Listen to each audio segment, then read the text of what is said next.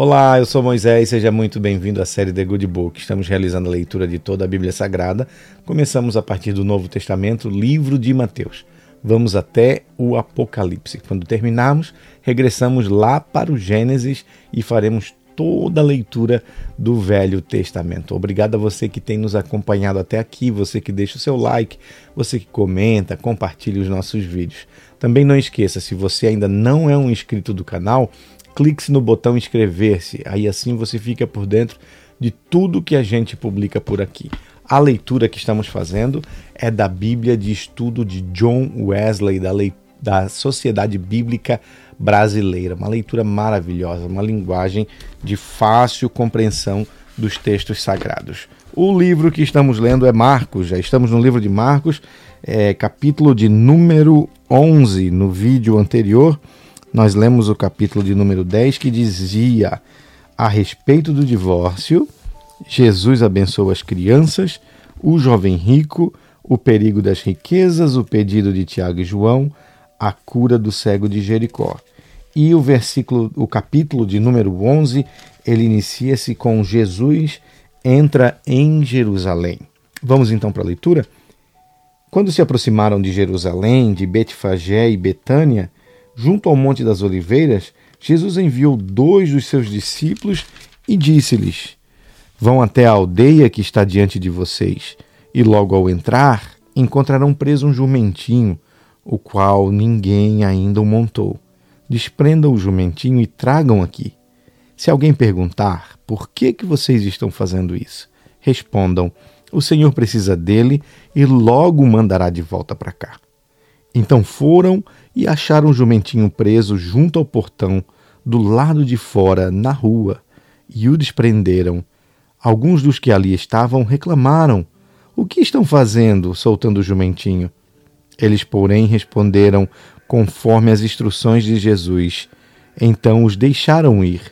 Levaram o jumentinho a Jesus, puseram as suas capas sobre o animal e Jesus montou nele.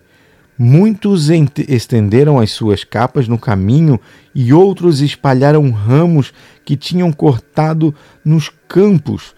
Tanto os que iam adiante dele como os que seguiam clamavam: Hosana, bendito é o que vem em nome do Senhor.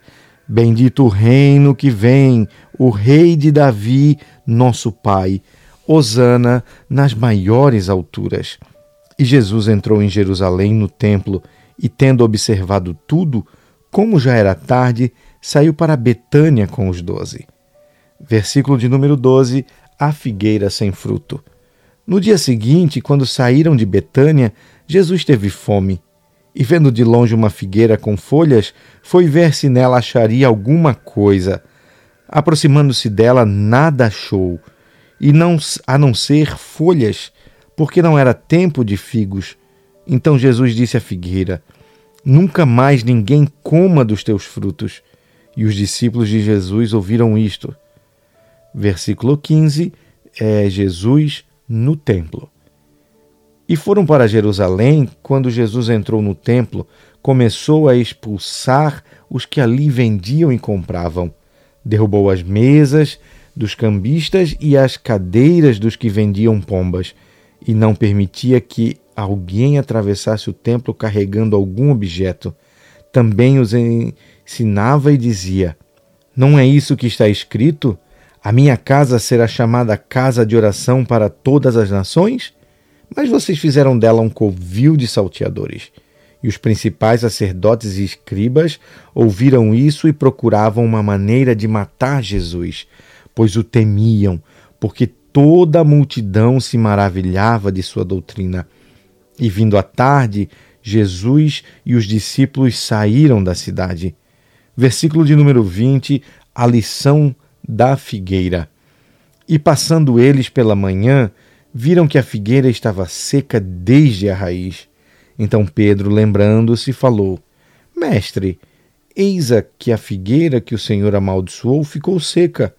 Ao que Jesus lhes disse: tenham fé em Deus, porque em verdade lhes digo que se alguém disser a este monte: levante-se e jogue-se no mar, e não duvidar no seu coração, mas crer que se fará o que diz, assim será com ele. Por isso eu digo a você que tudo o que pedirem em oração, creiam que já o receberam, e assim será com vocês. E quando estiverem orando, se tiverem alguma coisa contra alguém, perdoem, para que o Pai de vocês que está nos céus perdoe as ofensas de vocês. Mas se vocês não perdoarem também, o Pai de vocês que está nos céus não perdoará as ofensas de vocês. Versículo 27, autoridade de Jesus.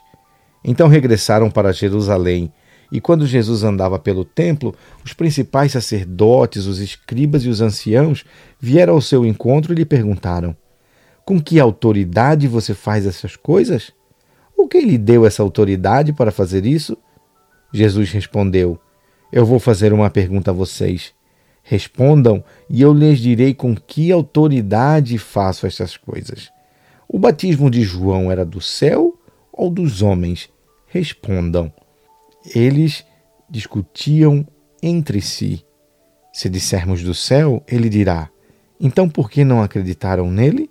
Se, porém, dissermos dos homens, é de temer o povo, porque todos pensavam que João era realmente um profeta. Então responderam a Jesus: Nós não sabemos. E Jesus, por sua vez, lhes disse: Então eu também não lhes digo com que autoridade eu faço todas estas coisas.